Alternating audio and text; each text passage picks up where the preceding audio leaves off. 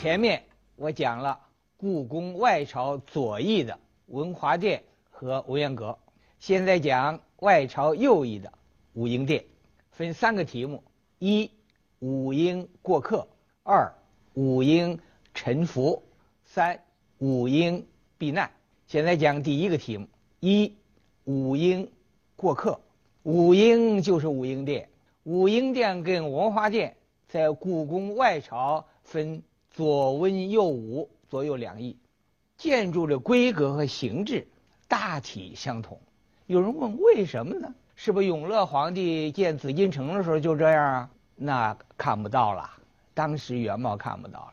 我们只知道在明朝崇祯末年，就是李自成进北京撤走之后，文华殿遭火烧了。康熙的时候要建文华殿，怎么建呢？就以武英殿做。蓝本来盖了文华殿，到同治年间，武英殿又着火了。在建武英殿的时候，拿什么做蓝本呢？又拿文华殿做样本建武英殿。所以文化殿跟武英殿呢，它就基本相似，也有不同。你比如说，武英殿前的武英门前面有一道内金水河，缓缓地流过，流经文渊阁，再到宫城的东南部。注入筒子河，桥上还有三座石桥，壮观美丽。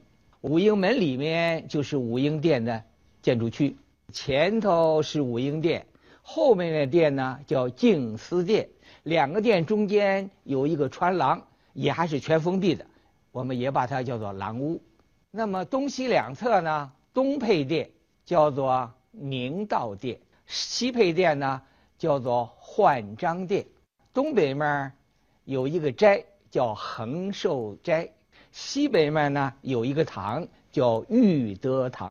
武英殿呢，顾名思义是上武，历史上留下了武英殿上武的这个记忆，很有意思啊。明末清初历史舞台上主要有三股军事政治势力，这就是明朝、大顺和清朝。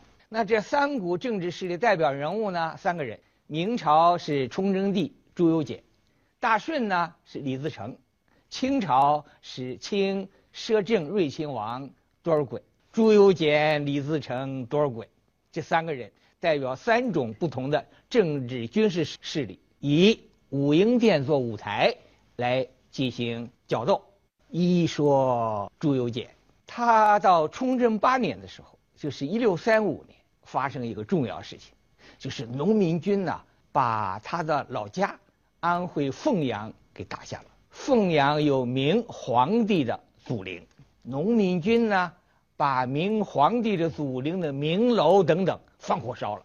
这在当时来说是天大的事情。崇祯皇帝本来他有一个美梦要中兴，把祖陵一烧，就把他中兴美梦给破灭了。朱由检怎么对待那些祖宗啊？祖陵都给烧了，心里非常焦虑，非常难过，也非常痛苦。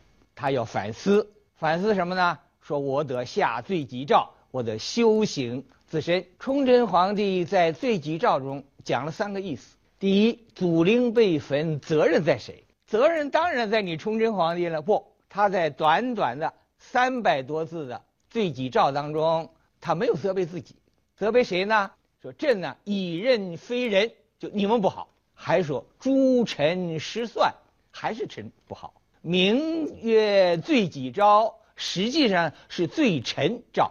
他把责任加在大臣身上，这是一层意思。第二层意思是族陵被焚，如何对策？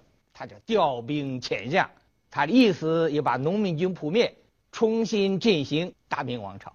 第三呢，就是。竹林被焚，怎样修行？怎么反省自己？他采取一个重大的举措，就是原来他住在乾清宫，搬了，搬到哪儿呢？就搬到武英殿来住。他宣布了三条：一、减少膳食，就是吃的尽量节省；二、撤去音乐；三、常服轻衣，就是穿的简单的衣服，不是那么豪奢了。为什么呢？为了修行。自身，他态是这么表了，结果怎么样？结果大家都很清楚了。啊，没有过了几年，他就在景山嘞上吊自杀了，大明王朝就结束了。但是崇祯皇帝临死之前还不做自我批评，还不做修行。他说什么呢？都是诸臣误朕，都是各位大臣误了我，责任还不在自己。说实在的，崇祯皇帝朱由检呢，不是一个不思进取啊、胡作非为这么一个皇帝。那他为什么把这大明王朝在他手里头灭亡了呢？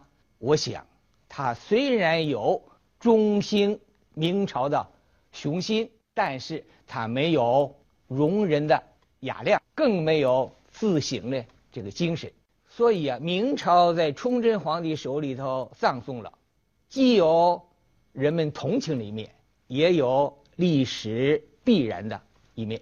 二说李自成，李自成是一六零六到一六四五年，周岁活了三十九岁。李自成率领农民军打到北京，进入紫禁城，在哪儿办公啊？在武英殿。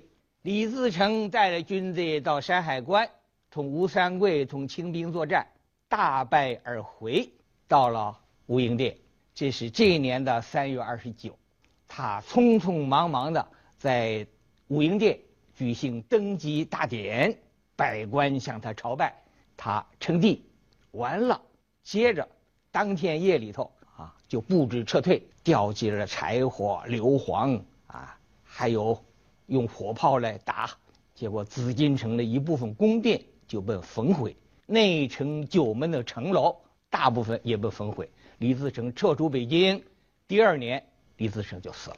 三说多尔衮，一六一二到一六五零，多尔衮活了三十八周岁。你看多尔衮、李自成、崇祯皇帝，他们三个人年龄都差不多，都是三十多岁，接近四十岁这样。多尔衮进了紫禁城之后。在哪儿办公啊？在武英殿。后来他的侄子顺治皇帝到了紫禁城，在哪儿办公？也在武英殿。多尔衮辅导的顺治皇帝使清朝政权稳住了，中原基本上统一了。为什么？他跟李自成、跟崇祯帝比有什么不同？我说有三个不同：一，对待前朝态度不同。多尔衮到了北京之后，宣布。给崇祯皇帝发丧，按照皇帝的礼来埋葬他。对前朝的官民宣布：官仍其职，民复其业。这是一。第二，对待文化态度不同。李自成临撤的时候烧了一部分宫殿，那多尔衮到了紫禁城里怎么办？他哥哥阿济格说：“烧抢，完了咱们回沈阳老家去。”多尔衮说：“不行。”就要把都城迁到北京，前朝的宫殿加以保护和利用。大家想一想看呐，中国历史上大一统的王朝对前朝的都城，或者是焚，或者是拆，或者是迁，或者是另建。周朝、秦朝、汉朝、唐朝等等都是这样。北京历史上建都，辽、金、元、明也是这样。朱元璋得了天下，没有在元大都啊，他是在金陵、南京建的都，北京元大都城也是废了。所以中国历史上大一统的王朝，只有多尔衮对前朝宫殿加以保护和利用，使得明朝永乐皇帝时候建的皇宫一直延续到现在，接近六百年保护下来了，今天成为世界文化遗产。还有第三。三，对待世人胸怀不同。李自成不能容忍对前朝的官员和世人抓起来拷打。崇祯皇帝对前朝的士人鞭挞，甚至像袁崇焕那儿杀掉，千刀万剐。多尔衮接受了大学士范文成的奏言。范文成说：“治天下在得民心。”士为秀民，士心得则民心得矣。得士心，得民心，就得天下；失士心，失民心，就失天下。总之啊，朱由检、李自成、多尔衮以武英殿为历史舞台，在争雄，三个人物有三个不同的结局。武英殿既留下了武英的记忆，还见证了文华的历史。起初，武英殿是明代帝王斋居和召见大臣的地方。后来到了清朝初年，武英殿也一度是清廷政务活动的中心。那么，从什么时候开始，武英殿才变成皇家修书的所在地呢？下面讲第二个问题：二武英臣服。武英殿在明清的历史上啊，大部分时间啊还是文。从康熙十九年（一六八零年）开始，武英殿修书处开始叫做造办处。开始画了明道殿、焕章殿等，一共六十三间房子，组成了八十四个人开始修书。后来多的时候到一千来人。正殿、后殿、配殿以及恒寿斋，还有裕德堂，整个变成一个修书的场所，也可以说是皇家出版社和印刷厂的这么一个场所。武英殿参加修书了那么多的士人，上千人。我想以方苞为代表来看一看他的个人起落和武英殿修书的起始和繁荣。方苞一六六八到一七四九，活了八十二岁。他是安徽桐城人。康熙晚年的一个重要的文字狱案，方苞牵扯进去了。被关到大狱论斩杀头，正在这个时候，很巧，康熙皇帝呢，他就问谁的古文好啊？我这武英殿修书啊，需要古文好的人呐。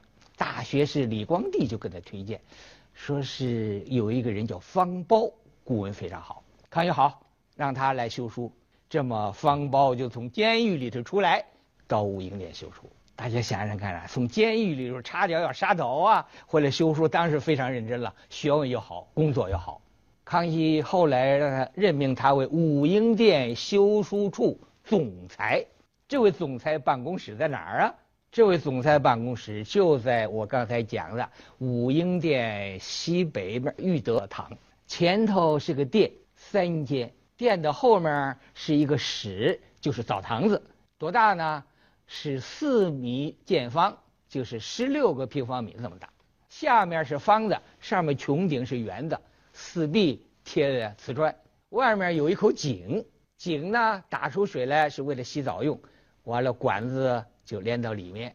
墙外面墙很厚，大约有一米厚，有一个小屋子是灶房，就是烧锅炉，烧了热水以后流到这儿洗澡。所以这个房子呢叫裕德堂。武英殿修书处作为清代宫廷的御用书局，相当于皇家的出版社，承担着校刊精神、刊印装帧等等重要使命。那么，堂堂皇家修书处为什么要设一间浴室？这间浴室又是用来做什么的呢？这也有典故来，《礼记·如行篇》说：“如有早身而欲得”，什么意思啊？就是洗澡洁其身，洗澡是不是干净了吗？沐浴清其德，德呀要经常来来洗刷来完善。根据《礼记·如行》的这个记载，就取名叫玉德堂。这玉德堂做什么的呀？一些专家认为啊，有三种说法。第一，说乾隆皇帝盖的，为了给香妃洗澡。民国初年啊，这还搞一个展览。展出香妃的画像等等，很有意思啊。但是故宫专家说不对，明朝就有了，不是乾隆盖的。还有专家认为元朝就有了。第二种说法呢，就是皇帝斋戒之前洗澡用的。第三种说法呢，就是皇帝死了以后，在尸体洗，把它洗澡洗干净用的。我们不管它是怎么用吧，这个时候一个用处就是方苞在这儿做办公室修书。方苞在这修书，但是有特点啊，他是戴罪修书。对方苞一直没有一个官衔，职务是武英殿修书处的总裁，这是职务，没有官衔。他在这儿是勤勤恳恳修书，比如说修三礼，就是《礼记》《周礼》《仪礼》；比如说修钦定四书文。这个钦定四书文是什么呢？四书大家知道，《大学》《中庸》《论语》《孟子》。这过去科举考试那些士子，他要考这四书五经啊，那要考。现在高考不有高考辅导资料吗？他把一些优。